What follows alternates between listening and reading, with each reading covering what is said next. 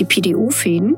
Und diese sind tatsächlich durch Dr. Kwon in Korea so verflüssigt worden, dass man es unterspritzen kann, das Material.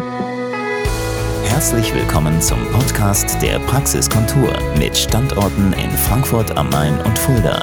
Rund um alle Themenbereiche der ästhetischen Medizin.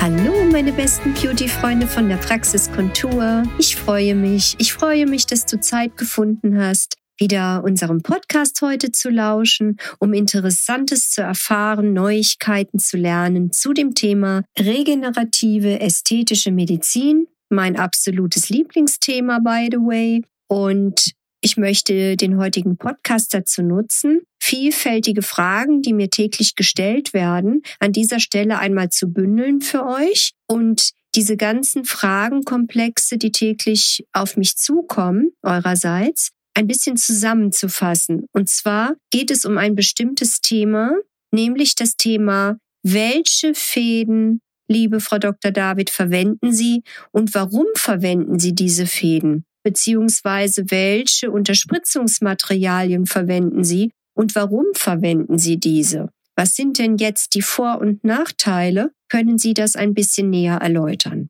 Und darum geht es heute, beste Beauty-Freunde, in dem Podcast unserer Praxiskontur. Fangen wir mal an. Also, zunächst einmal zu dem Thema Fadenlifting. Es gibt ja, wie ihr wisst, Fäden mit Haken, es gibt Fäden ohne Haken, es gibt Fäden, die ineinander verschraubt sind, es gibt einzelne sogenannte Monofäden, wo wirklich nur ein kleines, winziges Fädchen sich in einer kleinen Nadel befindet. Und diese ganzen Fäden muss man sehr gut auseinanderhalten, um damit vielfältige Indikationen im Gesicht, Hals, Dekolleté und natürlich auch gerne an Armen, Beinen, Bauch etc. für euch abdecken zu können. Jetzt gibt es Fäden, die bestehen aus dem bewährten chirurgischen Nahtmaterial Polydioxanone, abgekürzt PDO. Super, super bewährt, machen wir schon 15 Jahre in unserer Praxis und das Material wird super vertragen, hat eine Haltbarkeit circa von acht bis zwölf Monaten, wenn die Wirkung mit der Kollagenneubildung abgeschlossen ist. Der Faden selbst ist circa nach 260 Tagen vom Körper komplett aufgelöst. So. Dann gibt es weiterentwickelte Fäden, die bestehen aus Polymilchsäure, Polyl-Lactat-Acid auf Schlau. Und diese halten tatsächlich bis hin zu 18 Monaten. Dann gibt es noch Fäden aus Polycaprolacton, PCL abgekürzt, und die haben eine Haltbarkeit bis zu zwei Jahren.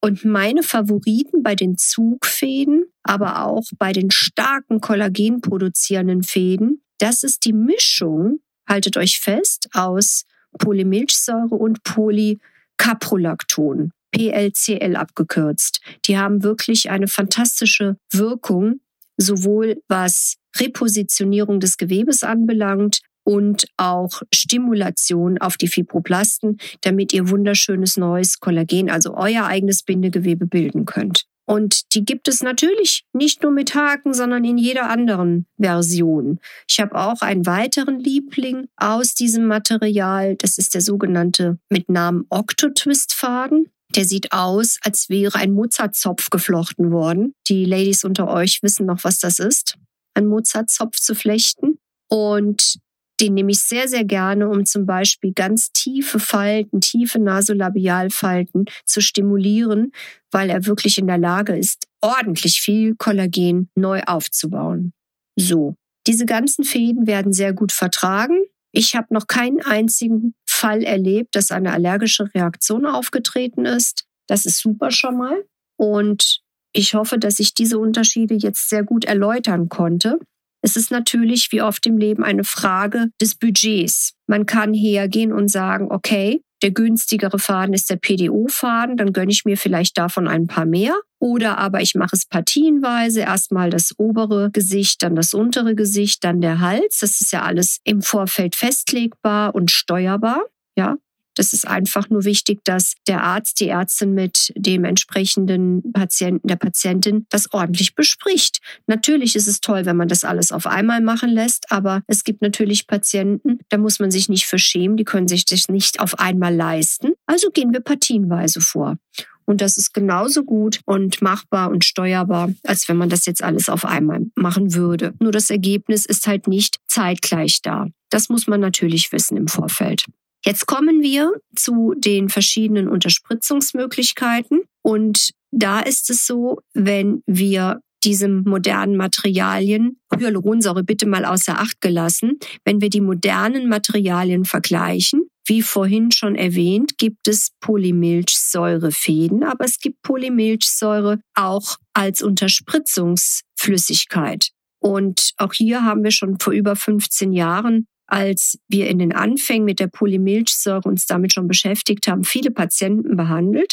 Damals musste man noch eine andere Verdünnung wählen als heutzutage. Das Präparat wurde dann immer wieder von verschiedenen Firmen aufgekauft, hatte so seine Hängerchen im Laufe der Jahre und hat jetzt erst so die letzten zwei, drei Jahre wieder ein bisschen einen ordentlichen Karriereschub bekommen. Das liegt sicherlich auch an verschiedenen Influencern, die sich damit mit dieser Polymilchsäure Schritt für Schritt eine Vergrößerung des Volumens im Bereich des Gesäßes gönnen. Aber so richtig berühmt, kann man sagen, ist das Material dadurch geworden, dass man im Bereich des Gesichtes und des Halses wirklich eine deutliche Verbesserung der Kollagenneubildung stimulieren kann. Und aktuell ist es ja bekannt unter dem Namen Sculptra. Ich finde das Material auch super, gar keine Frage.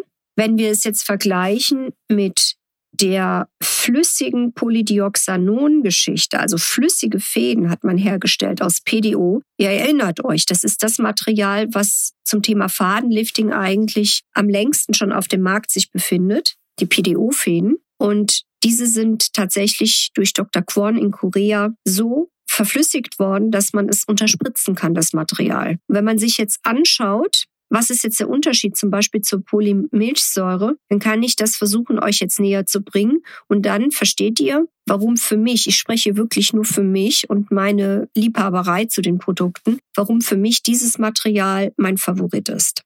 Also, wir nehmen jetzt einfach mal zwei Gesichtshälften oder die Hände oder Hals, was immer ihr euch jetzt vorstellt. Auch den Po können wir nehmen. Und die eine Hälfte wird mit Polymilchsäure, die andere mit den flüssigen PDO-Geschichten unterspritzt. Dann geht sofort eine sogenannte inflammatorische Reaktion los. Das ist eine Entzündungsreaktion. Das heißt, in der Haut befinden sich entweder die Polymilchsäurepartikel oder die PDO-Partikel. Und das wiederum dient komplett als Reiz auf die sogenannten Makrophagen. Das sind die Fresszellen.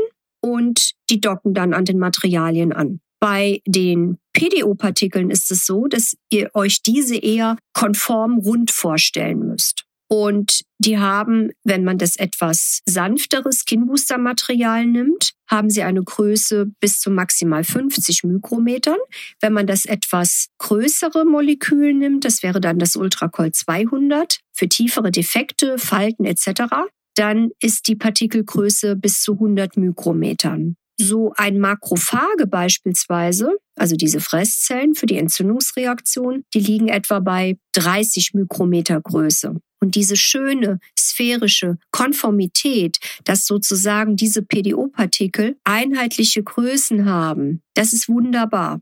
Jetzt kommt nämlich der Vergleich, zum Beispiel die andere Gesichtshälfte unterspritzt mit der Polymilchsäure. Da hat man in den verschiedenen elektronenmikroskopischen Untersuchungen gesehen, dass die gar nicht so konform aussehen, diese Partikel, sondern die haben auch gewisse kleine Spikes, kleine Häkchen sozusagen oder auch mal die Form eines Austernpilzes. So kam es mir vor, als ich mir die Bilder angeschaut habe. Und die sind unterschiedlich groß und auch deutlich größer. Und jetzt wird es wichtig. In beiden Gesichtshälften wird jetzt durch diese Andockung, durch diese Entzündungsreaktion eine Neubildung von Kollagen hervorgerufen. Und das geht bei sowohl der Polymilchsäure als auch bei den flüssigen PDO-Partikeln, also den sogenannten Mikrosphären, geht das auf alle Fälle gut und gerne, wenn man jetzt mal so eine Uhr vorbeiläufen lässt, erst mal drei Monate. Dann, und jetzt, meine besten Beauty-Freunde, wird es sehr wichtig. Dann ist es so, dass der Partikel von den Ultrakoll-Mikrosphären vom Körper komplett abgebaut sind. Das Kollagen drumherum ist aber noch da.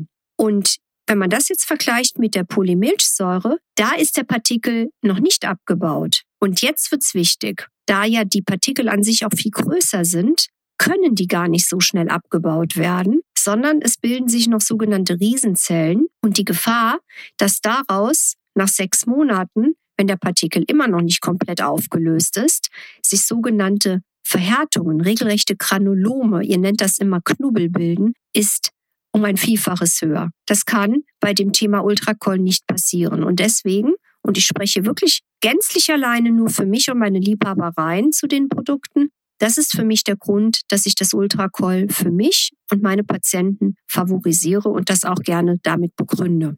Weil, und das wisst ihr ganz genau, die regelmäßig meinem Podcast zuhört, das Thema Sicherheit ist mir mein liebstes Thema und dabei geht es nicht nur um mich und dass ich keine Komplikationen produziere, sondern es geht mir maßgeblich um euch und eure Gesundheit. So, das sind jetzt hoffentlich genug wissenschaftliche Begründungen für euch lieben, dass ihr das gut versteht, warum ich diese verschiedenen Produkte immer gerne von der wissenschaftlichen Seite her analysiere, um dann zu entscheiden, was ist für euch und eure Belange das Beste. Ich hoffe, ich konnte das gut verständlich machen. Ihr könnt euch gerne dazu auch nochmal von mir persönlich beraten lassen. Und an der Stelle hoffe ich, dass wir uns bald sehen und wir loslegen können. Zum Thema regenerative Ästhetik heute ein kleiner Ausflug in manchmal sehr wichtige wissenschaftliche Bereiche, auf das ihr ein bisschen was mitnehmen konntet und eventuell euch habt inspirieren lassen, den Telefonhörer in die Hand zu nehmen oder uns auf Instagram zu schreiben, was ihr bevorzugt. Wir sind neuerdings auch auf TikTok, noch ein neues Feld. Ich habe gemerkt, es ist notwendig, weil auch damit ein bestimmtes Klientel sich angesprochen fühlt und das freut uns total. Habt noch eine schöne Zeit. Wir hören uns spätestens an dieser Stelle auf diesem Kanal in zwei Wochen. Fühlt euch lieb umarmt. Eure Dr. Nicole David von der Praxiskontur in Fulda und Frankfurt. Das war der Podcast der Praxiskontur. Sie finden uns im Steinweg 10 in Frankfurt am Main, in der Friedrichstraße 13 in Fulda, online unter praxis-kontur.de sowie auf Facebook, Instagram und YouTube. Vielen Dank fürs Zuhören und bis zum nächsten Mal.